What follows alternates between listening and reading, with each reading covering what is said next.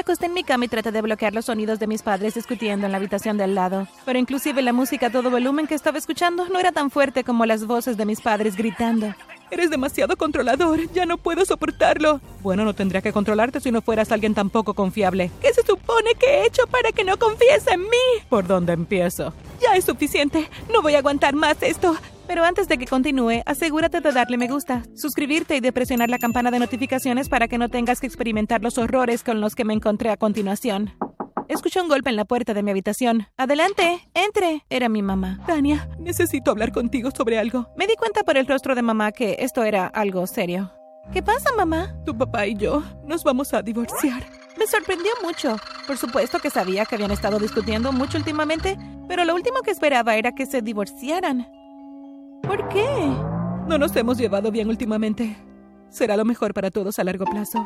Al día siguiente mi papá se mudó. Miré desde la ventana mientras él empacaba su maleta y sus cosas en el auto. No te preocupes, Tania. Puedes venir a verme cuando quieras. Apenas si te darás cuenta de que me he ido. Le di un abrazo a papá y me despedí de él.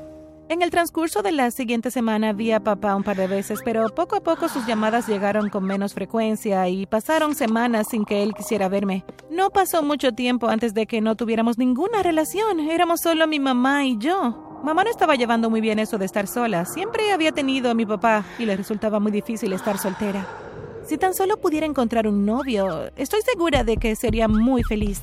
En el fin de semana fui al centro comercial con algunos de mis amigos. Cuando paramos a comprar una bebida en uno de los puestos, me puse a platicar con un chico muy agradable. De repente me encontré contándole todo acerca de mi mamá. Tal vez deberías guardar mi número. Dile a tu mamá que me llame. Eso estaría genial. Gracias, lo haré.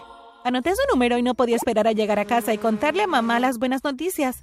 Mamá, te conseguí una cita. Pensé que mamá estaría contenta, pero en lugar de estarlo se sintió avergonzada. Tania, eso es tan vergonzoso. ¿Cómo pudiste hacer algo así? Pensé que estarías feliz.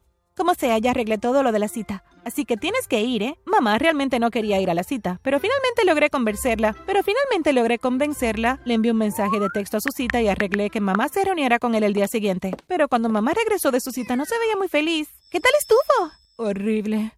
¿Pero crees que podrías ayudarme a encontrar a alguien más? Claro, mamá, voy a tratar de encontrarte a alguien más adecuado para ti. Fui al centro comercial de nuevo y le conseguí a mamá un montón de citas. Ella asistió a todas y cada una de ellas, pero no estuvo contenta con ninguna. Era tan aburrido.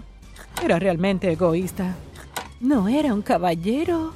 Siempre tenía algo malo que decir sobre Hmm. cada cita a la que iba. Empezó a ponerme realmente de malas. Yo pensaba que mamá estaba siendo demasiado quisquillosa. ¿Puedes ayudarme a encontrar otra cita? Estaba harta de buscar hombres para mamá y me sentía realmente frustrada porque ella nunca parecía estar feliz con ninguno de ellos. Tal vez deberías intentar de encontrar a un chico tú misma. Entonces podrías estar feliz con la elección. Tania, será mejor que me ayudes a encontrar a alguien. Yo hago todo por ti. Todo lo que te pido es que hagas una sola cosa por mí. ¿Acaso es mucho pedir? Pero nunca te gustan los chicos que te consigo. Bueno, será mejor que me ayudes o ya no te daré tu mesada y estarás castigada. No tuve más remedio que hacer lo que ella decía. Todos los días después de la escuela tenía que ir directamente al centro comercial e intentar conseguir una cita a mi mamá. Me sentía realmente miserable, especialmente cuando ella nunca se quedaba con ninguno de ellos. No podía creer que mi propia mamá me estuviera usando para conseguir un novio. Mamá tenía una cita diferente todos los días. Por lo general también tenía una cita para la cena, así que mamá seguido tenía comida gratis, mientras que yo me la pasaba sola todas las noches en la casa teniendo que preparar mi propia cena. Una noche estaba sentada en la cocina comiendo mis fideos instantáneos de dos minutos cuando comencé a sentirme realmente enojada. No es justo. Mamá salió a divertirse con otra cita mientras yo estoy aquí atrapada. ¿Y si yo quisiera tener una cita? Cuanto más lo pensaba, más enojada me sentía. Ya sé lo que voy a hacer. Le haré una broma a mamá. Le conseguiré un chico realmente malo para su cita. Eso le enseñará. Busqué en internet y encontré una empresa que contrataba actores. Les contacté y arreglé que uno de sus actores fuera a una cita con mi mamá y actuara realmente mal con ella. Tal vez si tiene una cita mala, mamá dejará de pedirme que le busque más chicos. Hice los arreglos para que el actor se encontrara con mi mamá en el parque. Quería ver cuál sería la reacción de mamá a la cita, así que la seguí al parque y me escondí detrás de un arbusto para observar.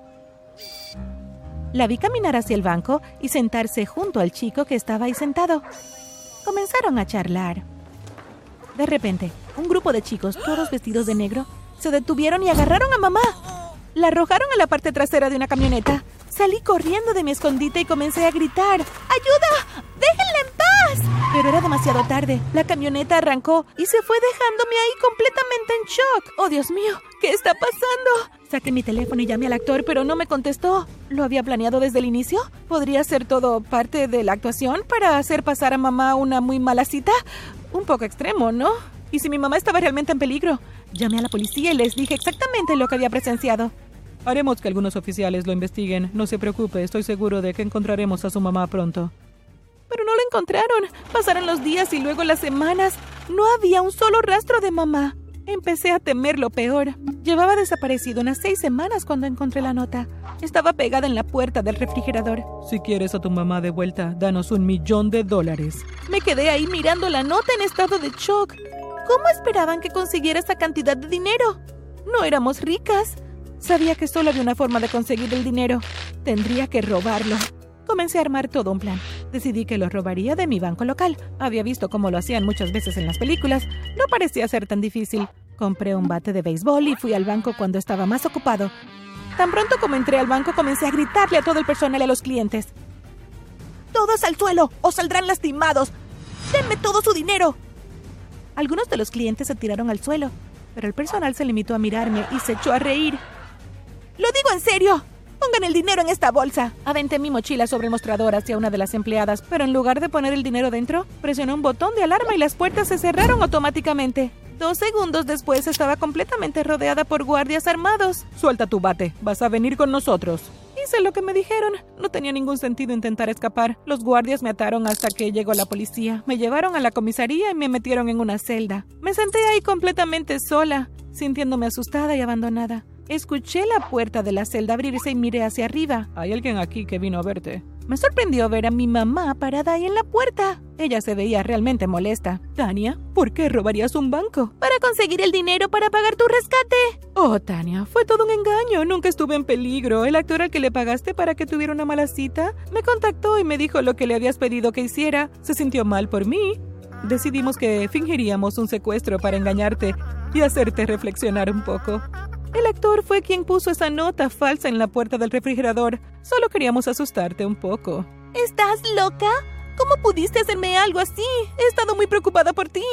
Comencé a entender por qué mi papá había dejado a mi mamá. Obviamente ella estaba loca. Bueno, espero que estés feliz contigo misma. Gracias a ti ahora voy a ir a la cárcel. Pasé dos años en prisión. Pasé la mayor parte del tiempo pensando en cómo me vengaría de mamá por ponerme ahí. Cuando llegó el día de mi liberación, mamá vino a recogerme. Tania, finalmente eres libre de volver a casa. Le sonreí a mamá, aunque por dentro estaba furiosa.